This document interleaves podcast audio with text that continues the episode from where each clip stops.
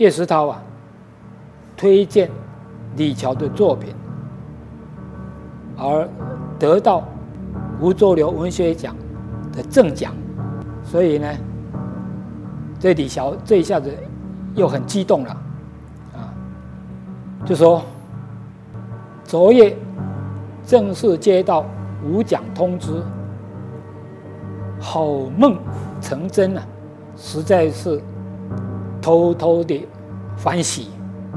就很高兴，因为是叶世涛推荐的，也是叶世涛评论的。还有他接着有一段话：“你们前辈的成全，我敢诚挚的宣誓，我一定会把今后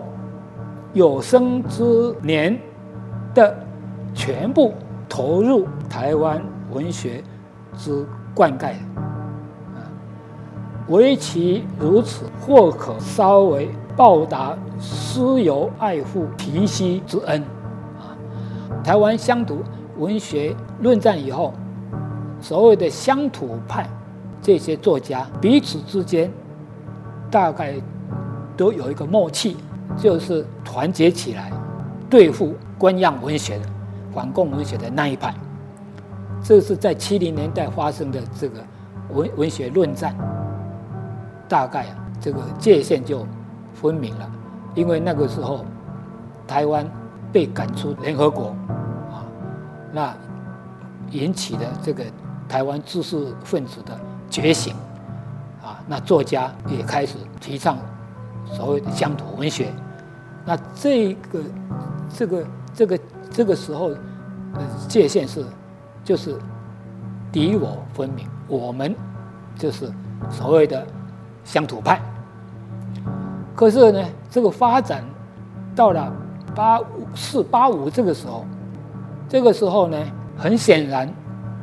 所谓的官方文学，所谓的反共文学这一派，已经差不多被消失了，消失。那现在所谓的乡土派这一派壮大起来以后，就发生了一个问题，就是统独的问题了。文学最后会涉及到思想，会涉及到政治立场，啊，这个呢很难避免，终会有有一天出现这个问题，所以在八四八五的时候就发生了。那这个问题呢，就所所谓的统派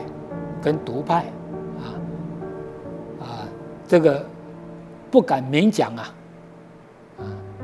可是内心，大家都已经分了。好，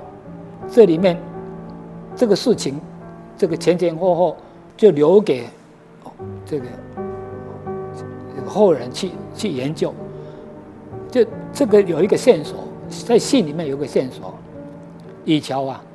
跟叶老报告说，据说下一期的《夏朝》杂志有对台湾文学。总解剖的专号，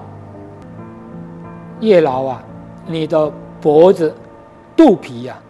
要洗干净些哦。我决心洗手文坛，专心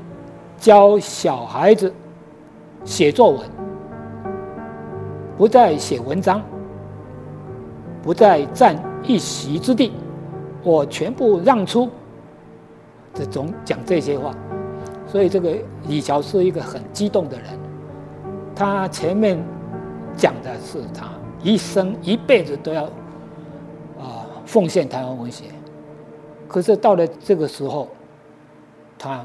决心洗手文坛不干了。